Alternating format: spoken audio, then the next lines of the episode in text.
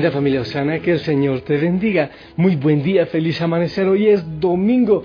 Hay que sonreír de manera especial, hay que gozarse de manera especial porque es el día del Señor. Entonces vamos a festejarlo. Sonríe, levanta la mirada, gózate en el Señor, levanta el pecho. Eres hijo del Rey de Reyes, hija del Rey de Reyes, del Señor de Señores. Así que gózate en Él. Es un día maravilloso. Ponte la ropita limpia, la mejor ropita que tengas, claro que sí, porque vas para la fiesta de las fiestas. No vayas de cualquier manera, oye con ropa sucia, eh, pantaloneta, de cualquier manera, no, vístete bien, eh, genial si tomas la Biblia para que también sigas la palabra del Señor en el templo, eh, lo que vayan proclamando y bueno, pues con el corazón dispuesto para vivir en el gozo del Señor Jesucristo. En este amanecer yo le doy gracias al Señor, lo glorifico y le pido que envíe la fuerza de su Espíritu sobre cada uno de nosotros para saber entender lo que quiere decirnos en su palabra. En el Ecuador hoy se conmemora la consagración del, del país al Sagrado Corazón de Jesús. Así que nos unimos también con los ecuatorianos y renovamos esa consagración al Sagrado Corazón de Jesús. Espero que estés también haciendo tus contemplaciones, que, que no lo eches en saco roto. Hay que seguir luchando. A ver, queremos ser realmente cristianos entregados, ¿verdad? Queremos vivir una fe que nos lleve a la plenitud. Pues entonces vamos a eh, ser perseverantes, vamos a continuar en la mm, contemplación, en la oración. Familia, Hasta donde tú estás, ya sonriendo, te bendigo, bendigo. Algunos, yo sé, los esposos escuchan el mensaje todavía abriendo los ojos recién del sueño de la noche. Pues saludo al que está al lado, a veces dando la espalda, a veces mal geniado. Otros escuchan el mensaje en casa mientras corren, otros mientras sacan el perro a orinar. En fin, otros en el rincón secreto, donde sea que el Señor les bendiga allá donde están y puedan contemplarle. Familia, la palabra del Señor para este día del Evangelio, eh, según San Mateo capítulo 10, del 26 al 33. Escucha. En aquel tiempo Jesús dijo a sus apóstoles, no teman a las personas, no hay nada oculto que no llegue a descubrirse, no hay nada secreto que no llegue a saberse. Lo que les digo de noche, repítalo en pleno día, y lo que les digo al oído, pregónenlo desde las azoteas. No tengan miedo a los que matan el cuerpo, pero no pueden matar el alma. Teman más bien a quien puede arrojar al fuego de castigo el alma y el cuerpo. No es verdad que se venden dos pajarillos por una moneda. Sin embargo, ni uno solo de ellos cae por tierra si no lo permite el Padre.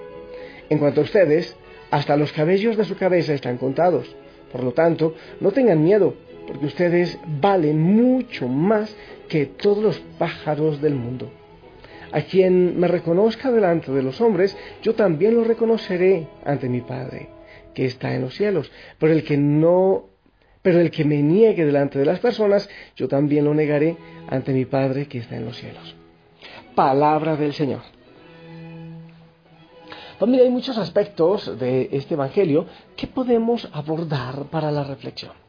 Pero yo veo que se repite esto del Señor, no tengan miedo, no tengan miedo. Y sabes, es importante que tú sepas que el miedo paraliza y esclaviza. Hay personas que para utilizar a los otros, para dominarles la mente, lo que hacen es, son dos, dos actitudes que te pido por favor tengas muy presente. Para manejar la mente de una persona, primero se le dice, te amo, te defiendo, estoy de tu parte, eh, soy el único que te defiende. ¿Quién en este mundo como yo para, para protegerte, para amarte? Pero después eh, al rato después viene el insulto, el grito, la cachetada. El cerebro se confunde, eso lo he dicho otras veces, el cerebro se confunde y entonces la persona no sabe reaccionar porque se llena de miedo y de esclavitud. Cuando hay amor y cuando hay temor unidos, bueno, no, puede haber amor y temor unidos, pero, pero hay un, como un, eh, algo que parece amor, un dementor del amor, una invención distinta, un engendro que parece ser amor. Cuando se junta este con el miedo, crea la esclavitud. Entonces hay personas que no saben por qué soportan todavía una pareja que le golpea, que le insulta. porque ha esclavizado su mente y su corazón y no, se ha podido desatar de esa esclavitud que, que, que hay allí, que soporta. Entonces es bueno que tengas presente eso, porque creo que a muchos nos ha ocurrido en la vida que no sabemos por qué soportamos eh, cierta situación esclavizante y es porque hay, eh, incluso hay un dicho que creo que ya está superado en el Ecuador. Antes se decía, las mujeres decían pegue o mate, maridito es pegue o mate, maridito es padrecito, no importa, él me golpea por mi bien, decían antes las mujeres. Bueno, todavía algunas lo dicen, ¿eh? Entonces, ten cuidado porque el miedo y el dementor del amor, la mentira del amor, esclavizan indudablemente la mente. Y yo te aseguro que cuando nuestro corazón eh, no está lleno de amor, no está habitado por un amor fuerte, por un amor firme, eh, fácilmente queda nuestra vida a merced de los miedos, a merced de los temores. Por eso dice la palabra del Señor que el miedo no es de Dios, porque el amor echa fuera el miedo. Muchas veces tenemos miedo a, perder el prestigio, ¿sí? miedo a perder la seguridad, la comodidad, a perder el bienestar o lo que mm, lo peor también nos da miedo tomar decisiones, entonces estamos siempre como un velero para donde el viento vaya. Eh, muchas veces no nos atrevemos a arriesgar nuestra posición social, eh, el dinero, nuestra pequeña felicidad para tener algo nuevo, algo diferente. Otras veces también nos paraliza el miedo a no ser acogidos, nos atemoriza la posibilidad de que quedemos solos si no nos aceptan, sin la amistad o el amor de otras personas, entonces nos vamos esclavizando, porque, porque preferimos, como es que dicen por allí, eh, más vale malo conocido que bueno por conocer. Entonces, eh, por el miedo a estar solos, seguimos soportando y soportando y soportando esclavitudes. Muchas veces también tenemos miedo a enfrentarnos a la vida diaria sin la compañía cercana de alguien, porque somos muy dependientes de otras personas. Con mucha frecuencia vivimos eh, muy preocupados solo de quedar bien. Nos da miedo hacer el ridículo ante los demás. Nos da miedo confesar nuestra verdadera manera de pensar, nuestras convicciones, lo que hay en nuestra mente. Tantas veces nos da miedo dar testimonio de nuestra fe por el que dirán, por la vergüenza, porque tenemos a las críticas, a los comentarios, tememos al rechazo de los otros. No queremos ser eh, así como clasificados de una manera que, que nos tachen y nos señalen. Otras veces nos invade el temor al futuro, nos ocupamos de lo que será, qué vendrá, qué ocurrirá. No vemos claro nuestro porvenir, no tenemos seguridad en nada. Quizá no confiamos en nadie y a ser sinceros, ni siquiera en Dios. Nos da miedo enfrentarnos al mañana, a la soledad, a la enfermedad, a la angustia. Y yo pienso, familia, que ha habido cierta tentación en la iglesia a buscar en, bueno, lo voy a decir así, a buscar en la religión un, un, como un refugio, como un lugar seguro que nos libere de nuestros miedos, de nuestras incertidumbres y temores, pero yo creo que es un grandísimo error, porque esos no son los cristianos que el Señor quiere. El Señor quiere una fe, una confianza en Dios totalmente diferente. Si nosotros buscamos en la fe sencillamente un refugio a nuestros miedos para no enfrentar eh, los retos de la vida, pues estamos absolutamente equivocados. La fe no puede crear personas cobardes, sino personas resueltas y audaces, personas que son capaces de, de ir contra los obstáculos, de dar testimonio, de hablar, de predicar, de anunciar. El Señor dice, no tengan miedo, no les tengan miedo.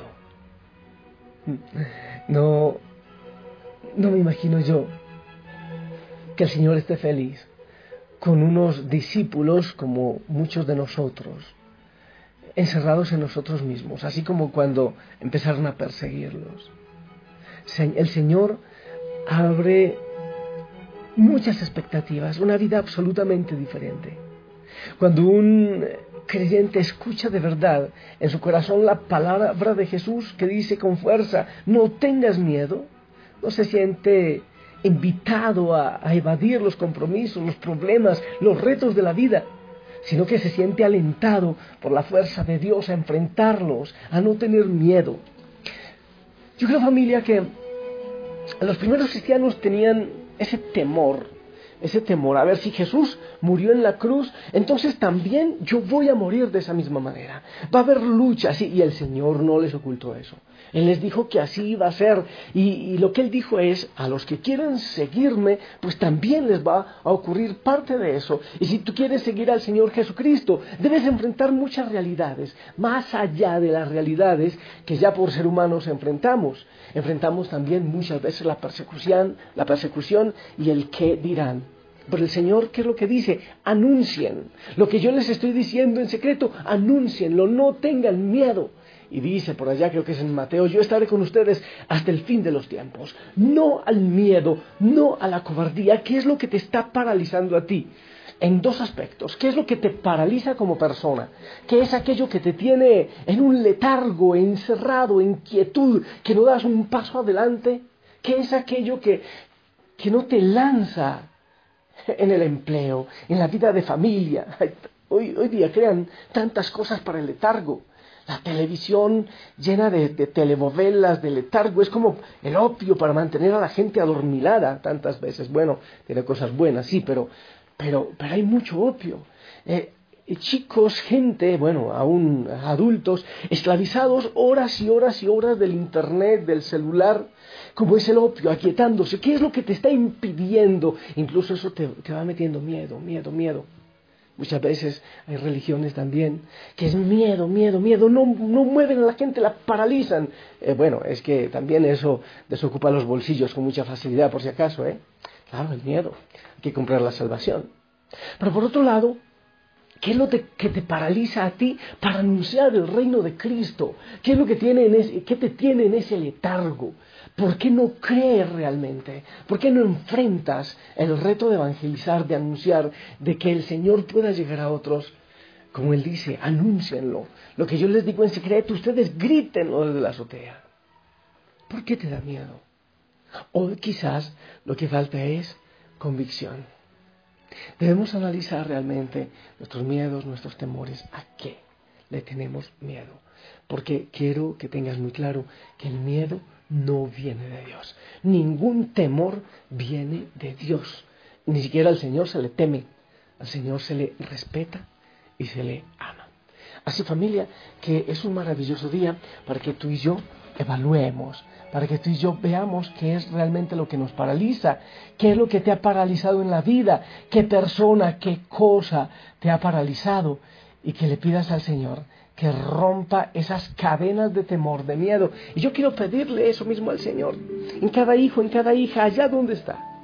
Que el Señor con la fuerza del Espíritu Santo rompa esas cadenas de miedo, tanta gente que se acerca a la brujería, al chamanismo, y que se hacen esclavos y esclavos porque tienen miedo a un espíritu, porque mi terreno va a ser maldito, porque mi trabajo, miedo. Y eso, repito, saca mucha plata de los bolsillos. Hay que preguntarle a algunos líderes religiosos que saben hacerlo. No al miedo. El Señor viene con libertad y Él rompe las cadenas del temor. El Espíritu de Dios es un espíritu de paz que nos tranquiliza el alma y nos vincula al amor. El Espíritu de Dios es un espíritu de paz, paz que es la santa alegría, el corazón donde Dios reina. El Espíritu de Dios es un espíritu de paz que nos invita a orar, a tener fe, a no preocuparnos. Cuando el maligno te haga sentir tristeza,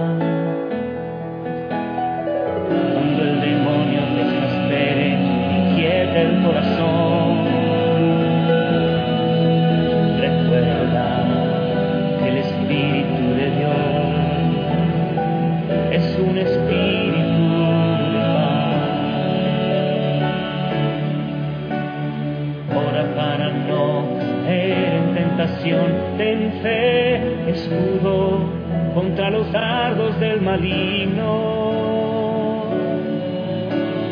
Ora, ten fe.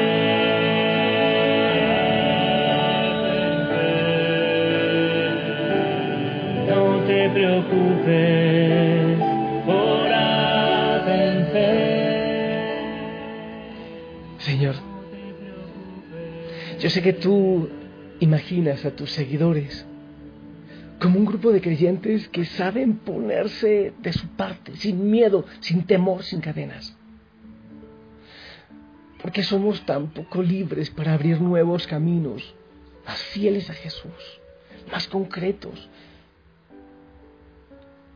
¿Por qué no nos atrevemos a, a plantear de manera sencilla, clara y concreta lo esencial que tú nos enseñas? ¿Por qué, Señor, hay tanto temor en el mundo? ¿Por qué hay tanto temor? ¿Por qué hay tanta gente esclavizada? Te pedimos, Señor, que rompas en este momento toda cadena de miedo y de esclavitud. Miedos políticos, miedos a la persecución, miedo a la muerte, miedo a la soledad, miedo a la enfermedad. Rompe, Señor, esas cadenas. Miedo a la tristeza, miedo al diablo. Llénanos, Señor, de tu amor de tu fuerza. Yo te pido, Señor, que abraces a cada hijo, a cada hija. Todos tenemos ciertos miedos. Ayúdanos, Señor, porque incluso muchas veces nos han enseñado a tenerte miedo a ti.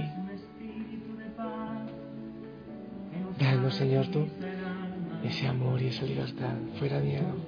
Hijo y hijo sana, te invito a que levantes la cabeza, que saques el pecho, que te vayas para la Eucaristía, porque allá encuentras la fuerza. El Señor te dice, no tengas miedo, no les tengas miedo. Anuncia, anda. En el nombre del Padre, del Hijo y del Espíritu Santo. Amén. Esperamos tu bendición.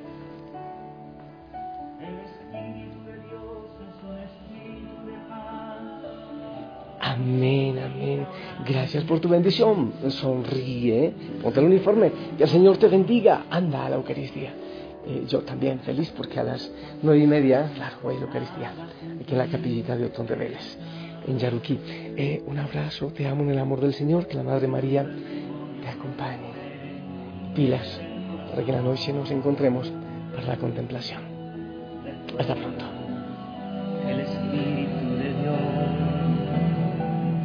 Un espíritu.